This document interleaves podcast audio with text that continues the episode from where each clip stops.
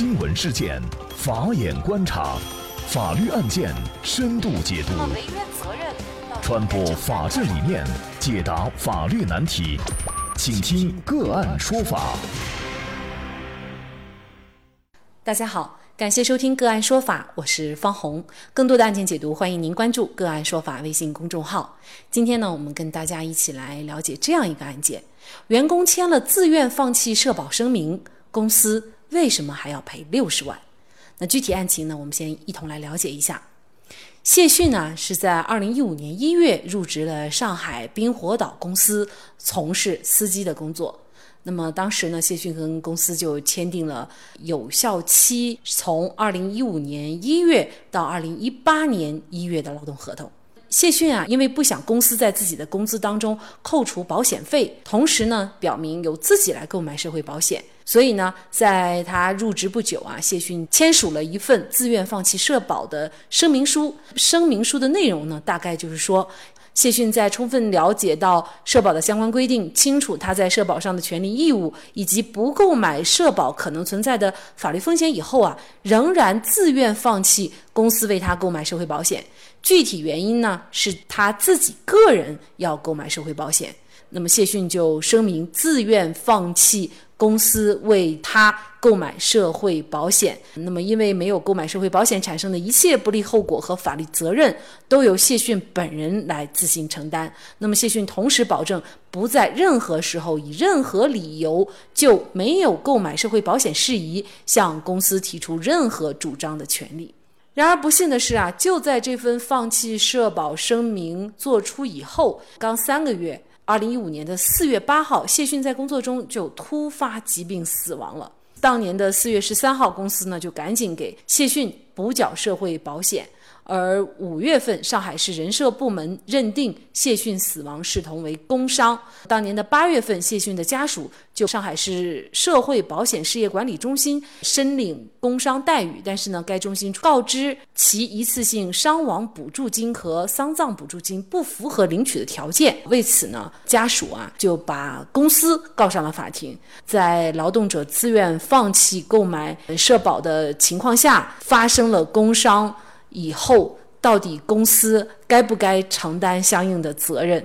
那么就是相关一系列的法律问题啊，今天我们就邀请云南奥阳律师事务所主任沈瑞律师和我们一起来聊一下。沈律师你好，哎你好，感谢沈律师。谢逊突发疾病死亡，然后公司赶快就立即给他补缴了这个社会保险，但是呢，上海市社会保险事业管理中心却认为不符合工伤补偿的这个条件，为什么呢？谢逊的家属，他们向就是相关的部门要求支付这个相应的费用，他们是没有相应这个法律依据的。因为按照工伤保险条例的第六十二条的规定，像他这种情况补缴以后，如果说要求相关的部门发放这个相应的这个呃补助，那么应当是对补缴以后的才可以。所以他的补缴。在后，那么死亡在前，所以他现在要求补发以前的这个工伤保险待遇，他是不符合法律的规定的。也就是说，如果是死亡在后。公司先给他交了，那么肯定是他就可以申领到这个工伤保险待遇了。对对，只要是存在补缴的情况，就是事情已经发生，你再去补，事实上是无济于事的。对对对。那么这个案件呢，上海市社会保险事业管理中心呢认为不符合工伤领取的条件，所以就拒绝了。那么公司不服，就向上海市人力资源和社会保障局申请行政复议。该局呢是在二零一五年的十二月做出了一个复议决定，就是维持办理情况的一个回执。公司仍然不服，向上海市黄浦区人民法院提起了诉讼。那么，经过一审、二审，法院仍然是驳回了。公司的诉讼请求，那么因为领不到工伤保险待遇，家属呢就把把公司申请到了仲裁院，那么要求公司来赔偿工亡的待遇，大概有六十多万哈。前面我们也介绍了，事实上谢逊已经跟公司签署了一个放弃社保的声明，也就是说，无论出现什么情况，他都不会通过法律的途径来追究公司的相关的工伤方面的一个待遇哈。但是现在呢，谢逊的家属把公司告上法庭了。至于能不能赢，可能关键还在于他这个放弃社保声明的这个东西有没有效哈？您怎么看？按照社会保险法的规定，如果是职工他单方面的声明放弃购买社会保险，那么这个也是不符合社会保险法的这个要求的。因为按照社会保险法的规定，购买社会保险既是职工的权利，也是职工的业务，同时也是用人单位的一个责任。放弃了法律明确要求应当做的事由，那么显然这个放弃它也是不具备法律效力的。所以从这一点来看。那么谢逊他放弃购买社会保险，他也不符合法律规定。用人单位没有按照这个跟他购买相应的这个社会保险，也不符合法律的规定。双方都违法了。对对。那现在谢逊死亡了，家属就要求相应的工伤待遇的一个赔偿。那么公司在这种情况到底该不该赔呢？实践中其实他有不同的这种看法和做法。那么就说是按照工伤保险条例，如果是对于放弃的这种情况，那么法院根据工伤保险条例的规定，如果是用人单位对对于应当为职工购买社会保险而没有购买社会保险，发生工伤以后，相应的这个一次性工亡的这个补助，还有其他费用，应当是由用人单位来承担的。所以这个也和工伤保险条例它本身也是相吻合的。有些单位出现这种情况以后，劳动者这边起诉到法院后，人民法院也会按照刚才我介绍的这种情况，那么让公司来承担相应的责任，就是一种做法。那么我们首先也要站在企业的角度。来看一下，当时劳动者他提出这个要求的时候，他具体的想法是什么的？如果他确实是因为要从这个相应的用人单位应当支付的这个费用里面，他认为如果这个费用一旦支付了，我现在我也拿不到这个钱，并且如果要到十五年以后，我有可能也拿不到。所以在这种情况下，他们反复的要求单位这边不给他购买这个社会保险，并且要求用人单位把相应的一部分从他这个工资里面。以公债形式已经发放给他，这种情况如果一旦发生工伤以后，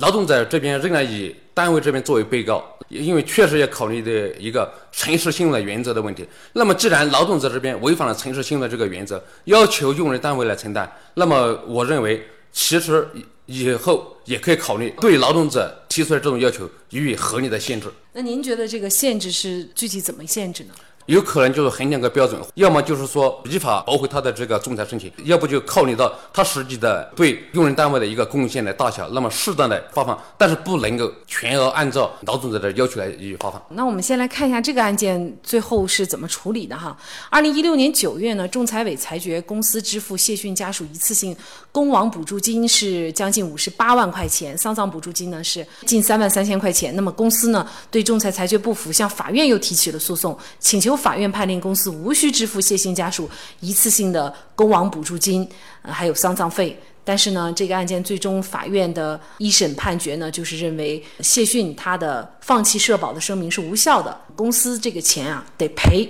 也就是公司呢也要为此付出六十多万块钱的一个金钱上的代价哈。那么您怎么看这样的一份判决呢？这个判决其实，在在实践中，如果是严格的按照工伤保险条例来看，呃，法院的判决，嗯，它有没有问题。但是作为您个人，刚才也提到了，呃，事实上，作为员工，他已经主动放弃了，而且他放弃了以后还得到了相应的工资。就是从保险里面得到的这个相应的工资，那么在这种情况下，事实上还是应该做一个平衡，也就是说，公司这一方可能他在利益方面也是一个受损一方，是这个意思吗？哎，对对对，但是这个仅限于嗯律师本人的观点。我认为呢，像这种案子，其实人民法院在以后处理的时候，一方面要考虑到职工的这个切身利益，以及就是他按照工伤保险条例那么应当获得的利益；另一方面也要考虑到。他本人是不是违反了诚实信用的原则，获得了不应当获得的东西？建议就是人民法院也考虑到用人单位的一个实际的一个情况。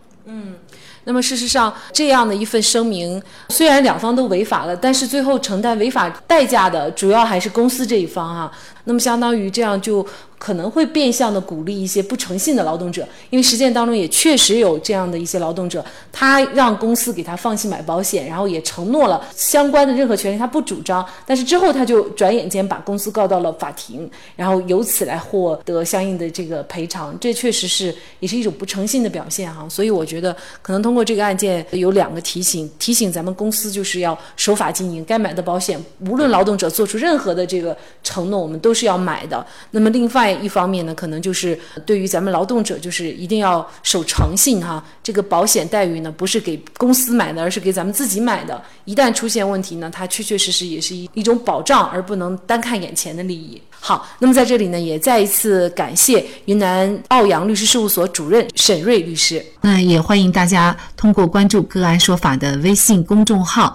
具体的了解我们本期案件的图文资料以及往期的精彩案例点评。另外，您在生活工作当中遇到一些法律问题，都欢迎您通过添加幺五九七四八二七四六七幺五九七四八二七四六七这部电话号码的微信号向我们进行咨询和交流。给大家提供法律问题解答的都是我们节目邀请到的嘉宾，他们都非常的资深、专业和负责任。感谢您的收听，我们下期节目再见。